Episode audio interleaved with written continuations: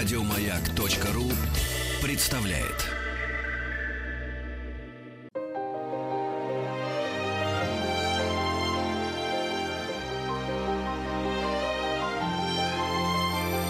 Собрание слов Фёклы Толстой Добрый вечер, приветствую я слушателей Радио Маяк. Это программа «Собрание слов» у микрофона Фёкла Толстая. И сегодня у нас будет просто смертельная схватка в эфире. Вы подумали, что же будет происходить? Мы будем говорить о дуэлях. И дуэль у нас и будет. И дуэль у нас и будет, говорит мне мой гость Александр Васильевич Кацура, писатель и один из главных специалистов России по дуэлям. Не знаю, будет ли у нас дуэли, где мы возьмем секундантов. Я надеюсь, что вы меня не убьете. Я надеюсь, что я вас не убью. Но на самом деле поводом к нашему разговору служит вот 8 февраля, в начале февраля в 1837 году состоялась, мне кажется, главная дуэль в русской истории, в русской культуре. Это дуэль между Пушкиным Пушкиным и Дантесом, которая привела, как вы знаете, тут не надо никого да, просвещать, к смерти Пушкина. И вообще вот смерть Пушкина от пули Дантеса, еще какого-то, значит, нерусского человека, это вообще одна из главных бед, горестей, трагедий русской культуры. Можно было избежать этой дуэли? Справедливо, что она состоялась? Очень горькие у нас по отношению к этой дуэли вообще мысли. Можно ли как-то было что-то поправить вот в этих событиях? За сколько дней Дорогая это все Фёкла, произошло? Уже готов готов ответить, потому что вопросов прозвучал целый ворох. Они все стоящие, все интересные. Трагедия, безусловно. Одновременно какой-то переломный и даже счастливый момент для русской культуры. Тоже безусловно. Да какой счастливый? Пушкин убит. А я вам сейчас скажу. Вы понимаете, какая странная вещь? Только мы отбросим в сторону мелкие соображения, какой-то там дешевый цинизм. Нет, мы будем говорить о вещах трагических, но сам Пушкин говорил «печаль моя светла». Вот наша печаль по поводу пушкинской дуэли светла, потому что Пушкин как явление культуры остался, как человек, который возродил, вообще создал русский литературный язык, остался, как пример выдающейся жизни, живой, горячий, пламенный, полный всякого разнообразия, остался – Поэтому фраза «Пушкин наше все», она не случайна, она очень интересная фраза. Конечно, тут сбоку маленький э, нюансом звучит вопрос, который почему-то не ставит. Это вот склонность нашей национальной к культу личности – Пушкина тоже создали культ личности. Но такие культы есть во всех культурах. Есть, есть культ Шекспира, не, не, есть минуточку. культ Гёте, есть культ Сервантеса, да, есть да, культ Данте да, и так далее, но... и так далее. Скажите мне, пожалуйста, вот за сколько дней все это произошло? Вот от нет, э, скажу, вызова на дуэль, нет, нет, от ссоры до смерти долго, Пушкина. Проходило долго, шли какие-то месяцы. Но э, надо вам сказать, что Пушкин уже года два находился в состоянии смятения. Ему не работалось. Гений, он так много гениального написал – у меня было впечатление, что он пуст. Это его страшно мучило. А, есть очень много версий, включая очень а, доказательную версию Михаила Михайловича Зощенко, что Пушкин уже искал смерти. Он за последние два года сделал несколько вызовов на дуэли. Они по разным причинам рассасывались, а, но он по-прежнему к этому стремился. Эта история, вы понимаете, у нас не время рассуждать об исторической мистике – Могла ли история повернуться, не могла, почему она идет этим. Случилось то, что случилось. А что случилось? А случилось вот что. Ну, в Пушкина была красавица жена. Знаем. Наталья Николаевна. Она появлялась в свете. Сам Николай I, император, любил, когда она появлялась. И, надо честно сказать, немного за ней приударял. Ну так, чинно, по-императорски. Ревновал Пушкина? Ревновал. К царю ревновал. Более того, он подозревал, что его камер-юнкером сделали для того, чтобы официально приглашать его на балы, а значит и жена его. Потому что камер-юнкер – это дворцовый человек. Пушкин возмущался, что он свои... Он считал, что он уже взрослый человек, ему там 35, а его юнги. Если бы еще камергер, а то камер-юнкер. Это, конечно, унизительно. Он, он считал для себя унизительным, и все это мучило, а тем не менее. А тут еще появляется молодой красавец-француз. Блондин, рослый, красивый, смелый и очень умело ухаживает. И Пушкин стали нашептывать. А Пушкин, по правде, был человек ревнивый. Ну, нормально. Весь его разум, конечно, работал. И вот это стало раздражать. И тут появились какие-то темные силы. Знаете, раз мы говорим о Пушкине, настолько интересная тема, я бы готов был сутками им говорить. Поэтому одну деталь вам скажу, очень важную. На мой взгляд, до сих пор все театры страны неверно трактуют великую его вещь Моцарт и Сальери. Наряжают Моцарт героя как Моцарта, по реке, сажают за клавесин – Пушкин в образе Моцарта вывел себя. Никто почему-то об этом не говорит. Он... А что, Дантес Сальери? Сальери – это не Дантес. Сальери коллективный. Это вся та аристократическая чернь, которая Пушкина гнобила и гнала. Их было много, начиная с Идалии политики, которая устраивала тайное свидание Натальи Гончаровой Пушкиной с Дантесом на съемных квартирках такая. А это далее политика, она когда-то была слегка влюблена Подождите, ну вы прямо, сказал, вы да. прямо э, говорите, Пря... что Наталья Николаевна ходила на тайные свидания, съемные квартиры с э, Ходила, Дантесом? конечно, конечно, конечно. Ну, не знаю. Нет, ну, ну вы не знаете. Хорошо. Я вам скажу так. Я вам скажу так. Это историческое предположение, достаточно обоснованное. Да, но все-таки предположение. Это важно Предположение. для наших слушателей сказать, что это предположение. Это, назы- не факт. называется, Нет. никто свечку не держал.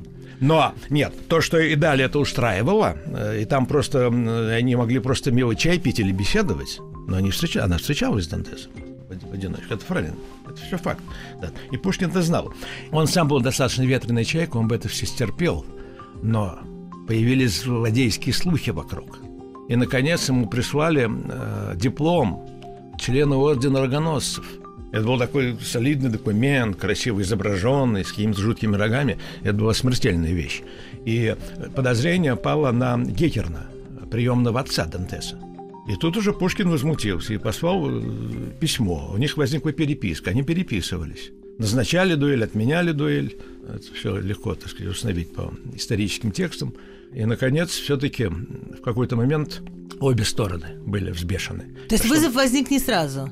Нет, не вызов сразу. возник после Нет. череды определенных письменных оскорблений, И выяснения со- отношений. Совершенно верно, совершенно верно. И дальше кто? Пушкин вызывает они, Дантеса Они попали дуэль? как в воронку. Э, Их уже несло. Значит, Дантесова вызывало, Пушкина вызывало. Последний э, вызов был со стороны Пушкина. И Дантес принимает его. Дантес его принимает. Сколько дней должно пройти вот от вызова до дуэли? Это что, на- завтра мы стреляемся?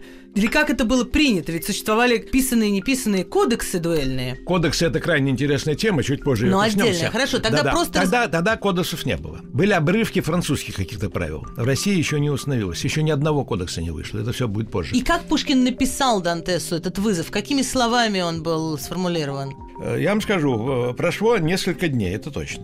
Не один день. Потому что выбиралось место, это Черная речь, как вы знаете, э, выбиралось оружие. Оружие это были пистолеты, принадлежавшие французскому послу. Специальная дуэльная пара. Это такой, значит, красивый чемоданчик. Там лежат два пистолета, там лежит шомпол, там лежит замечательный предмет, называется пулелейка. Прямо свинцовые пули можно лить, если их нету. Растапливать свинец и отливать пули, точно вот под калибр этого пистолета. И прочее, прочее. И вот этот чемоданчик прибыл из французского посольства. То есть Дантес обеспечивал Фактически оружие. Дантес, да-да. Он, значит, сказал, де Барант был такой, значит, посол, и это были их фамильная пара дуэльная. Ее предоставили. Забегая вперед, я вам скажу, никто не знает это смертельного совпадения. Именно этой парой пистолетов через 4 года, в 41 году, стрелялись Лермонтов и де Барант, сын посла. Теми же пистолетами. Поэтому, если бы Лермонтова де Барант убил, то можно было сказать, что из одного пистолета были убиты оба русских поэта. Но они тогда друг друга не попали. Мартынов шпагах. только попал потом. Мартынов попал, это отдельная история. Вы знаете, но мы наследники потрясающих историй. Очень трагических тоже.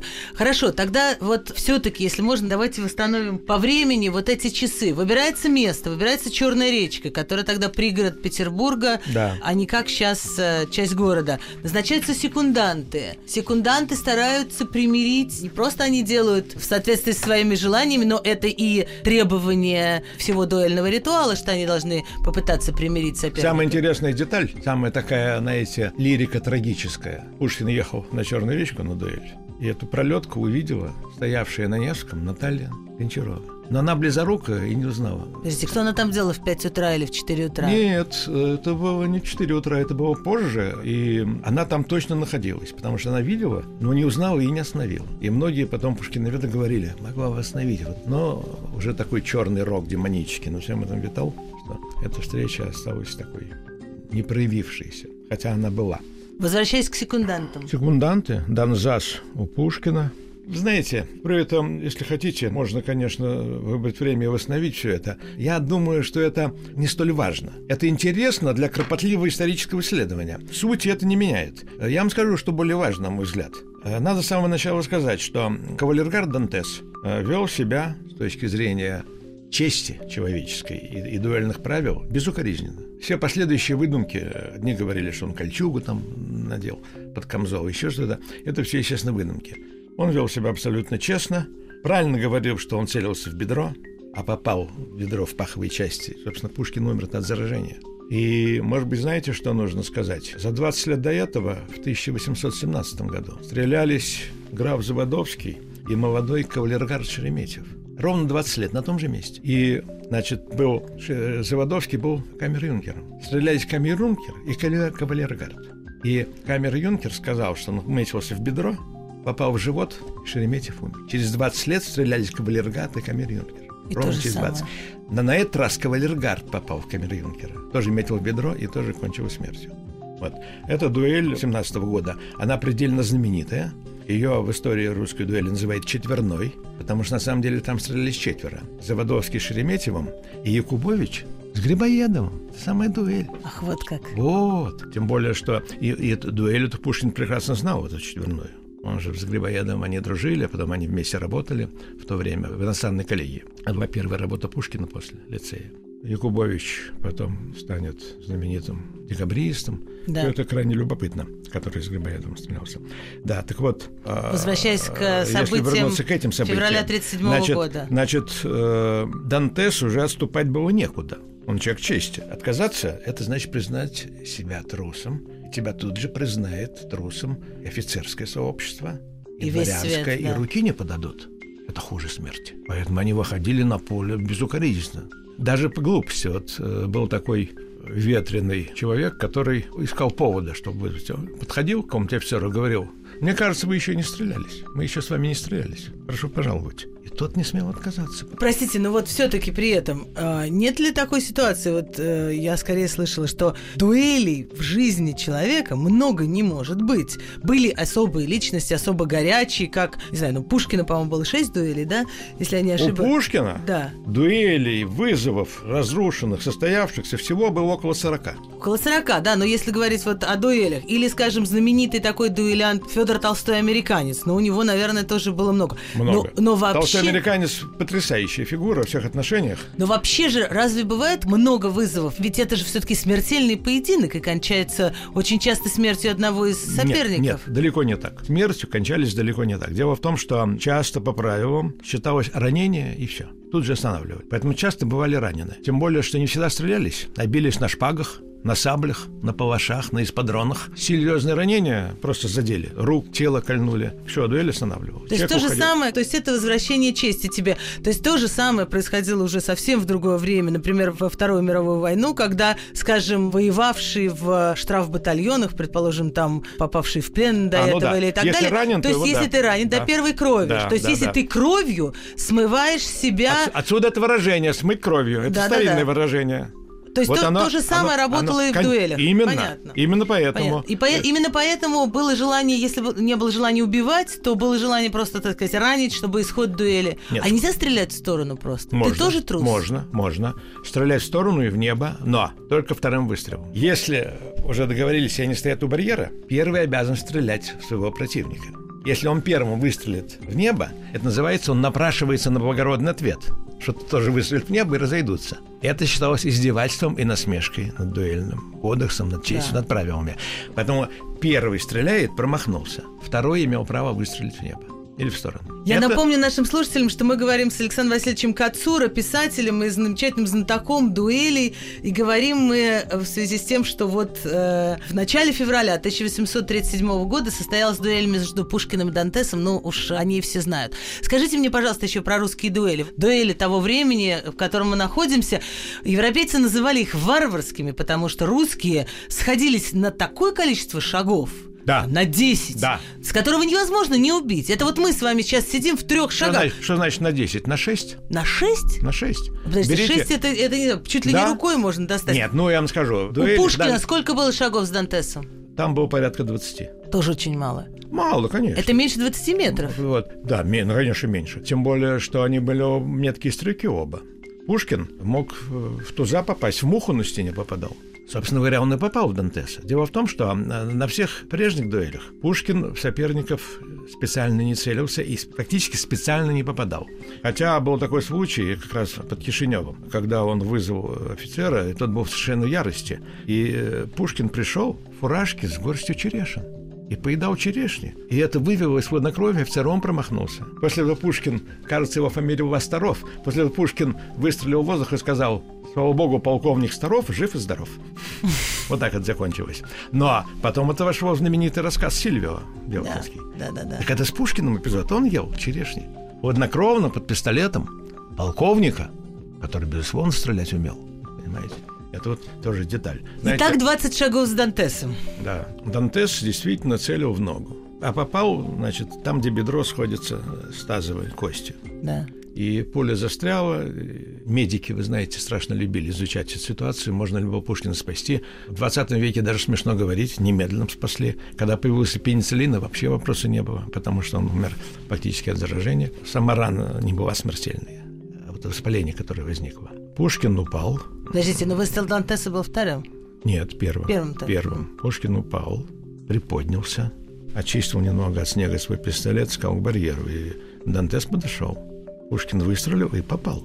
И воскликнул, а, вот, попал. Первый раз в жизни он действительно прицелился и попал. Пуля Куда скользнула. Попал? Она скользнула по ребру Дантеса и фактически только контузила его. Чуть, скажем, левее, там на несколько сантиметров убил бы. Но я знаю такое мнение, я его продерживаюсь что Пушкин, он как бы небесами храним, он не мог убить человека. На мне могло быть, на всю жизнь повисло, что он тоже убийца.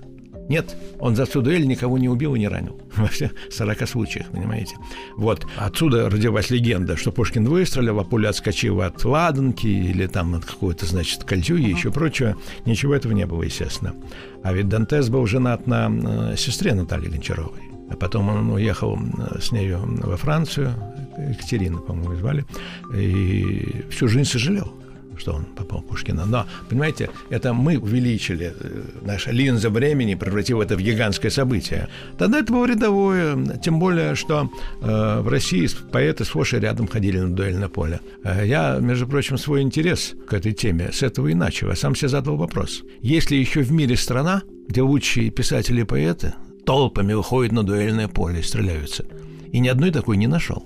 Не ну, Франции, давайте назовем этих. Значит, Грибоедова вы уже назвали, Пушкина мы обсудили. А, Рылеев.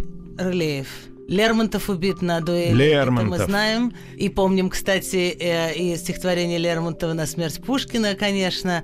А, кто еще? Я вам скажу больше. Толстой и Тургенев поссорились, будучи в гостях у Фета, Афанасия, Афанасия поэта, которого они очень любили, а он их любил, повздорили из-за пустяка. Тургенев говорил, что его дочь э, на коленях значит, подшивает бахрому бедным и больным крестьянкам да. одежду. А Толстой стал говорить, что, «А, по-моему, это показно она делает. Я не верю в искренность, что она будет подшивать грязную одежду каких-то там, значит, нищенских э, особ.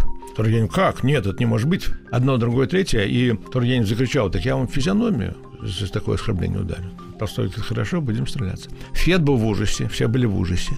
А Толстой и Тургенев тайно сговорились, что они, как охотники, будут стреляться в лесу из ружей без секундантов. Кстати, вы говорите, мы без секундантов. И никто до сих пор не знает, была эта встреча или нет. Но, во всяком случае, они 17 лет после этого не да, разговаривали. Да. И только уже... Только на... уже, когда из, из уже Парижа совсем, прислал, да, да письмо Тургенев, прислал письмо, Таргиев, да, да, уже да, незадолго да. до своей незадолго, смерти. да. да. И, и они примирились, так сказать. Это, это счастье, что они э, пережили. А так да. вот это долгая история, да. Ну, ну и надо, надо еще вспомнить уже дуэль 20 века, когда Максимилиан Волошин сошелся с э, Николаем Гумилевым, и слава богу, что эта дуэль не кончилась трагически. Но, Александр Васильевич, мы прервемся на минутку-другую да. и вернемся в студию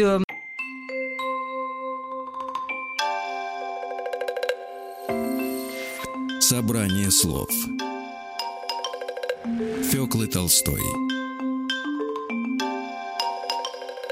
Это программа «Собрание слов». У микрофона Фёкла Толстая. Мы говорим сегодня о дуэлях. Говорим с Александром Васильевичем Кацурой, писателем и прекрасным знатоком этой темы. Мы обсудили, действительно, вот вы правы, что нет ни одной другой страны, где так культура и литература, наверное, в большей степени, вот просто пронизана этими дуэлями. Пушкин, Лермонтов, Грибоедов, Рылеев, э, Сора Толстого с Тургеневым и вот Волошин с Гумилевым. Но все-таки, мне кажется, что в 20 веке уже такие страшные дуэли, смертельные, сильные, как в первой половине 19-го, уже не было. Вот эта ссора Волошина с Гумилевым, насколько это было опасно для жизни их? Или это скорее была форма, такая вот как бы жест такой яркий, что мы... Дорогая Фёкла, сразу скажу, было опасно. Знаете, поэты, Конечно, летящая душа, вихрь, э, хулиганство, шутка, э, баловство, все это присутствовало.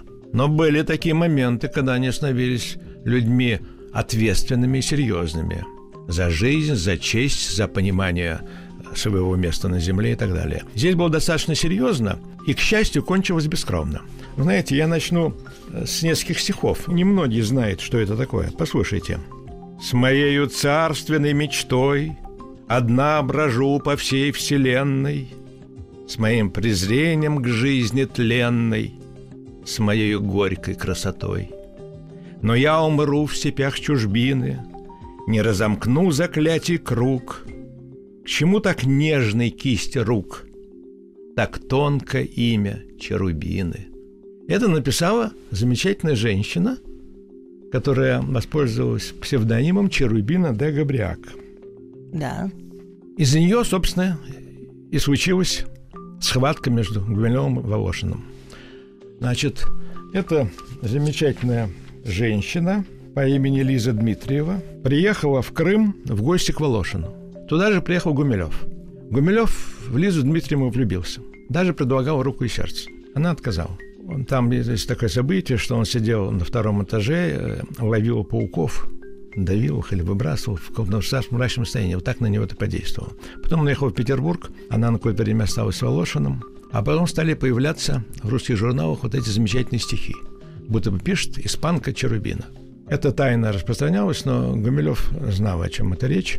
И как-то в театре, в перерыве, когда Шаляпин, кажется, пел Мефистофеля, художественной мастерской Головина, там же при театре, где собрались поэты, Волошин дал пощечину Гумилеву, потому что Гумилев что-то такое про него говорил э, в этой связи. Волошин дал пощечину Гумилеву, при этом присутствовал Александр Блок, и, кажется, он сказал, что Достоевский прав, звук пощечины с сорой. Такая была фраза сказана. После этого уже дуэль была неизбежна. И самое удивительное, что они раздобыли пистолеты пушкинской поры.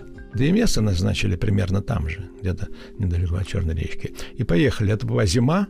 Они приехали Какой на... Какой год это? 1909. Угу. Они приехали на автомобилях. А, одним из секундантов был Алексей Толстой, а другим э, секундантом был знаменитый поэт Кузьмин еще были какие-то люди. И оба они выстрелили и не попали. Снова стреляли. Волошин боялся попасть, как Пьер Безухов когда-то, и непонятно куда стрелял. Волошин да. вообще не производит впечатление человека, хорошо владеющего оружием, в отличие вот, вот, от я вам скажу, я вам скажу, потом... это чистая история Пьера Безухова. Он чуть ли не впервые, да. может быть, держал пистолет, и он был такой грузный, толстый Волошин, и совершенно человеколюбивый, ну, ну уж такая, вот такие обстоятельства. И, слава богу, не попал. Значит, Гумилев стрелял третий раз и не попал. И тогда хотели остановить дуэль. Но Гумилев холодно потребовал, чтобы Волошин снова выстрелил. И хладнокровно стоял и ждал. И делать было нечего. Секунданты сказали, раз так, он требует, надо стрелять. И Волошин выстрелил. И, слава богу, не попал. Волошин, видимо, не хотел изображать пустого благородства. Он не, не был. Он стрелял как бы Гумилева, но все-таки, наверное, постарался и не попал. И после этого они хладнокровно разошлись. Но это же было все-таки совсем другое время, и отношение к дуэлям, наверное, все-таки было другое. Важен был сам нет, жест. Не, нет, нет, не скажите, я вам сейчас скажу. Это, это самое время без конца друг друга вызывали и стрелялись депутаты Государственной Думы.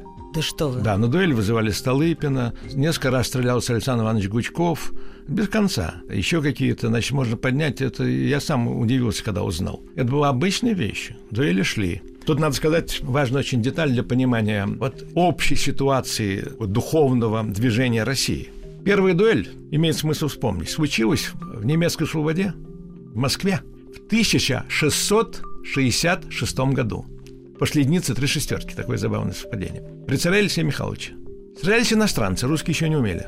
Не были готовы к бою по правилам. Кулаками нос расквасить друг другу, это пожалуйста. Стрелялись английский майор Монгомери, на русской службе он был, и шотландец полковник Патрик Гордон.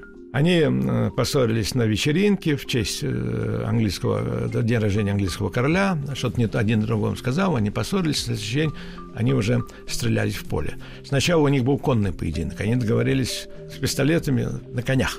Скакали, скакали. Наконец лошадь Монгомери понесло, и Гордон, он потом писал это в своих дневниках подробно, мог спокойно спину убить его. Но в спину нельзя. Кон, на конной дуэли это разрешалось. Но Монгомери сказал, ну я спину стрелять даже и не подумал. Поэтому они спешились, потребовали палаши. Палаши были не той длины, какой хотел Монгомери, принесли новые, они стали биться. Палаши это что такое? Палаш это такой э, короткий меч, э, полусабля, полушпага. Ага. Они бились на этих палашах, и в это время проезжал э, отряд под командованием полковника, тоже англичанина. Он увидел и своей властью прервал эту дуэль. Они тогда договорились на следующий день стреляться. Но в тот вечер был большой праздник у английских купцов, и они помирили их. Доложили Алексея Михайловича. Алексей Михайлович был большой противник. Дуэли сказал ни в коем случае, чтобы такого не было. И э, с той поры дуэли стали появляться все чаще. Русские люди втянулись. То есть да. ровно когда дуэли стали запрещать, количество дуэлей стало увеличиваться. Конечно. Причем, я вам скажу, наиболее круто их защищал Петр. Потому что он повелел так победителя повесить, побежденного повесить вверх ногами убитого. Но тут и родилась замечательная фраза. Жестокость русских законов компенсировалась необходимостью их выполнения. Не обязательность. Ни одного не повесили. Хотя дуэли были. И со смертным исходом тоже были. А следующие цари тоже. Екатерина запрещала категорически. Дуэли без конца шли.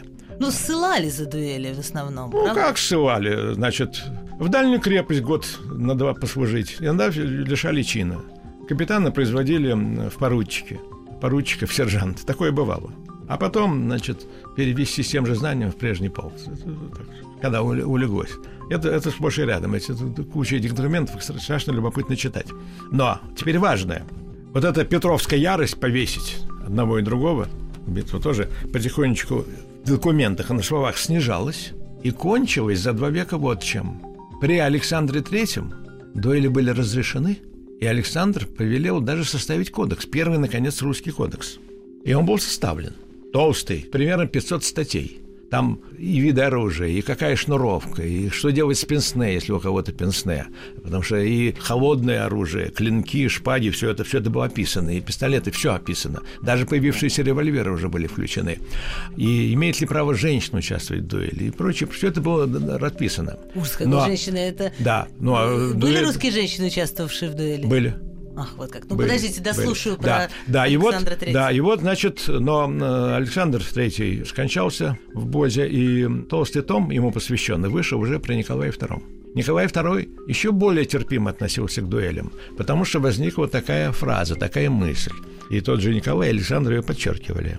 Дуэль улучшает нравственные отношения в офицерской среде. Что это значит? Как может убийство улучшать нравственные отношения? Не Объясните. убийство, а дуэль. Что понятие чести существует, что вы будете дорожить своей честью, если, если оно сопоставимо с жизнью, если оно сравнивается да. с жизнью. Да, да. Вот представьте себе, они так и рассуждали. Более того. Хорошо, но это же очень это, не по-христиански. Нет, это жизнь доказала. Знаете, вот это очень хороший вопрос. У Христа есть такое выражение «Не мир я принес вам, но меч», тем не менее. Дело в том, что вот это вот благодушие христианства часто иногда гиперболизируется и не всегда верно трактуется. Потому что апостол Петр собирался Христа мечом защищать, когда его арестовали. Это тоже имело место. Знаете, давайте здесь завяжем узелок. Это крайне интересное. Здесь э, имеет, имеет смысл об этом порассуждать. Да, потому что э, Россия была бесспорно христианской страной, бесспорно, при всех сложностях развития церкви. Церковь была повержена при Иване Грозном еще, а потом Петр отменил патриаршество, и, и церковь превратилась в служанку государства, к сожалению. Вот. И верха ее поэтому поднимали, хотя там были отдельные, очень интересные мыслители православные. Но сейчас не о церкви, это, да, это сейчас не об этом. Вот, вот, да, да, да, конечно, да. конечно. Здесь просто можно заживать узелок, это страшно интересно посмотреть. Но здесь православие, это одну фразу скажу, смотрело на дуэль как на продолжение кулачного боя. А это было в праве русском записано. Если суд не может решить, то они дерутся, кто победил, тот и прав. Так, так и было и в знаменитом поединке Киребеевича и Купца Кавашникова. Вот. Да. Так что с этим как раз Русь была знакома. Но царь и его близкие единомышленники, генералы, просто увидели, что если дуэльный принцип соблюдается, то офицеры от мала до велика, включая генералов, ведут себя по-другому. Ведь как было дело? Было много историй, Я когда поручик на... вызывал генерала Ого! Я и генерал не мог секунду. отказаться. Александр Васильевич да. Кацура, наш, наш да. гость сегодняшний, мы говорим о дуэлях. И вот в тот момент, когда поручик вызывает генерала, слыханное ли дело? Мы прервемся на секунду, чтобы осознать вообще, да? А, и вернемся в э, студию Радио Маяк. Собрание слов Фёклы Толстой это программа «Собрание слов». У микрофона Фёкла Толстая. Я говорю сегодня с Александром Васильевичем Кацура, писателем. И мы в середине очень драматичного разговора. Мы говорим сегодня о дуэлях. И э, уже в 20 веке обсуждаем дуэли. Александр III, Николай II разрешает дуэли. И более того, считает, что дуэли э, способствуют нравственному как вы сказали, Александр Васильевич, нравственному... Оздоровлению, Оздоровлению нравственной да. среды. Очень спорный тезис, но что все офицеры при этом как-то чувствуют, понятие чести становится для них более важным. Вы говорили, что были случаи, когда низшие чины вызывали высших. То есть, когда речь идет о жизни и смерти, уже не важно, кто в субординации в армии уже не важна. И что бывало в таких случаях? Как миленькие генералы выходили на дуэльное поле. Единственно, конечно, предпринимались попытки примирить поссорившихся. И бывало, что генерал извинялся перед поручиком, не потеряв своей чести. Извинялся в том смысле, что признавал, что он был неправ. Понятно. Например, он, скажем, грубо обругал поручика. Недопустимо. Вы понимаете? Вот самое интересное, э, в русской офицерской среде не было мата. Полковник не мог. В одной жалобе к царю Алексею Михайловичу дворянин, князь пишет, «Чего он бьет тебе, Еуфим Камышевецкий, холоп твой?» А он князь. Меня, холопа твоего, на постельном твоем крыльце бесчестил такой-то и матерный лаял, матерный лаяю. И я прошу тебя разобраться, вот тогда не было понятия чести. И князь, жалуясь на другого князя, жалобный, долгой вот этой вот грамотой – челобитный. Что, и князь разбирался. Да, да. да. Это было, вот только-только появится скоро эта первая дуэль, так сказать, и все изменится. И вдруг они увидят. Сам себя Знаете, защищай. Ну я, вот, я вот скажу вам такой, может быть, э, провокационный вопрос. Но вот сейчас мы знаем, что есть... Э, потому что я все, все никак не могу соотнести вот это, казалось бы, благородная дуэль, но с таким отношением к жизни. Высоко понятие чести, но как низко понятие жизни. Ведь сейчас есть люди, которые не жалеют свою жизнь ради благородных идей. Я прежде всего, конечно, говорю о террористах. Я понимаю, да. И это люди, которых мы чаще всего соотносим с определенными религиозными убеждениями. И это все нам сейчас кажется, людям 21 века, крайне далеко от того, что мы считаем вообще ценным. Честь важна, но жизнь превыше всего, она Богом дана. Вот Фёква, вот смотрите, я отвечу коротко вот таким образом. Почему среди дуэлянтов русских так много поэтов?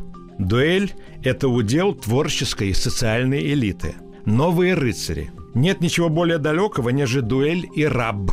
Нежели дуэль и хам. Нежели дуэль и жалкая песчинка Охлуса. Нежели дуэль и убийца из-за угла. Нежели дуэль и безымянный террорист, который жертвует чужими жизнями, даже не зная этих людей. В России изгнали царей почему-то именно тогда, когда не начали терпимо относиться к дуэли – по этому ли признаку можно судить, по-другому ли, но Россия поторопилась освободиться от монархии и от многих замечательных обычаев. Только монархия нужна была конституционная. Вот. Она создает атмосферу нравственную, этическую, совершенно другого поведения людей. И вот смотрите, очень важный вывод для всех нас, который остро бьет в нашу современность. Даже в начале 20 века дуэлей было много, но кровопролитных было все меньше – Потому что как-то, ну, читайте Чехова, сколько у него дуэлях. Да. Тузенбаха, начиная, Тузен... начиная с самой дуэли. Но Тузенбаха убили. Да. А читайте Куприна, и все становится понятно, что все это было. При этом генерал не мог оскорбить офицера, офицер не мог оскорбить э, младшего. Вы считаете, Фатино. что это все держало только дуэль? Только страх Не, смерти нет, нет, держал нет, людей нет, от того, нет, чтобы нет, вести не, не, не, себя так минуточку. или Нет, иначе? нет, не- во-первых, не только, но этот фактор был заметен. Именно потому цари его и поддержали. Он был очевиден. Дело в том, что если человек готов выйти и встать под дуло пистолета чужого, это значит, это человек храбрый. Значит, он к своей жизни относится как меньшей ценности, чем его честь. Но ведь также он будет себя вести и на поле боя. И поэтому именно эти офицеры в бою не отступали, не бросали своих частей. Поэтому, между прочим, русская армия замечательно воевала. Вот много лжи сказано о Первой мировой войне, особенно в большевистское время. Блестящие военные были немцы, два лучшие армии в мире, все знали. Но русские цари и русские войска не пустили их ни к Петербургу, ни к Москве, ни на Волгу. Они не пришли. Это чистая правда. да, потому что, рус- это, а я вам скажу, во многом это было связано с тем, что русский офицер корпус был составлен из изумительных людей. Они, конечно, хорошо знали поэзию и музыку. Среди них были композиторы, среди них были писатели. Но это были храбрые, участники, люди, которые или выходили на дуэль поле, или готовы были выйти на него. И это сформировало душу, это сформировало характер человека. И великой трагедией России было, когда весь этот пласт внезапно исторически был слизан. Это, Убит, э, уничтожен, выдален за границу. И Русь впала вот времена э, до Алексея Михайловича, до первой дуэли. Опять, значит, квасить морду и из-за да. угла стрелять. Мы говорили сегодня с Александром Васильевичем Кацура, писателем, говорили о дуэлях, а видите, вышли на такие очень важные исторические темы. При всем том ореоле, удивительном каком-то благородства и чести, который у нас э, вместе со словом «дуэль» ассоциируется, с одной стороны, это, это череда трагедий для нас. Мы начали сегодня с дуэли Пушкина. С другой стороны, как я счастлива, что спустя сто лет, мне кажется, никому не приходит в голову выяснять отношения дуэлью, не ценить свою жизнь и не ценить жизнь своего и ставить под удары, под угрозу жизнь своего соперника. Мне кажется, что все эти рассказы должны нас научить только тому, что жизнь – это самая большая ценность, и ее надо беречь. Спасибо.